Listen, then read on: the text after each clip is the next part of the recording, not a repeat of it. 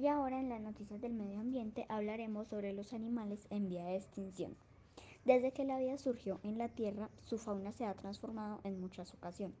Durante miles de años y por diversas razones se han producido cinco grandes extinciones de las especies que han poblado la Tierra. Son las conocidas como las cinco extinciones masivas en la actualidad.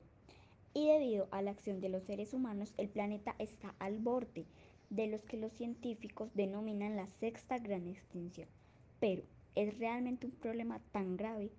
Para conocer a fondo el problema de la pérdida de biodiversidad, se, se deben conocer distintos aspectos y conceptos clave para entender mejor a nivel biológico la cuestión.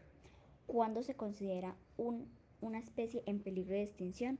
Se considera que una especie está en peligro de extinción cuando todos los representantes de la misma corren el riesgo de desaparecer de la faz de la Tierra. ¿Cuántos animales están en peligro de extinción? Según datos de la Unión Internacional para la Conservación de la Naturaleza, el organismo internacional con mayor potestad sobre el problema, aproximadamente 5.200 especies de animales se encuentran en peligro de extinción en la actualidad. Además, en un desglose por clase, se encuentran en peligro de extinción el 11% de las aves, el 20% de los reptiles, el 34% de los peces y 25% de los anfibios y mamíferos. ¿Cuáles son las causas de que los animales estén en peligro? Existen múltiples causas por las que una especie puede llegar a encontrarse al borde de la extinción. Las razones pueden resultar tremendamente particulares para cada especie, pero en, línea, pero en líneas generales. Entre las mayores amenazas se encuentra la destrucción y fragmentación de sus hábitats, el cambio climático, la caza y tráfico ilegal y la introducción de especies exóticas. ¿Cómo evitar la extinción de especies?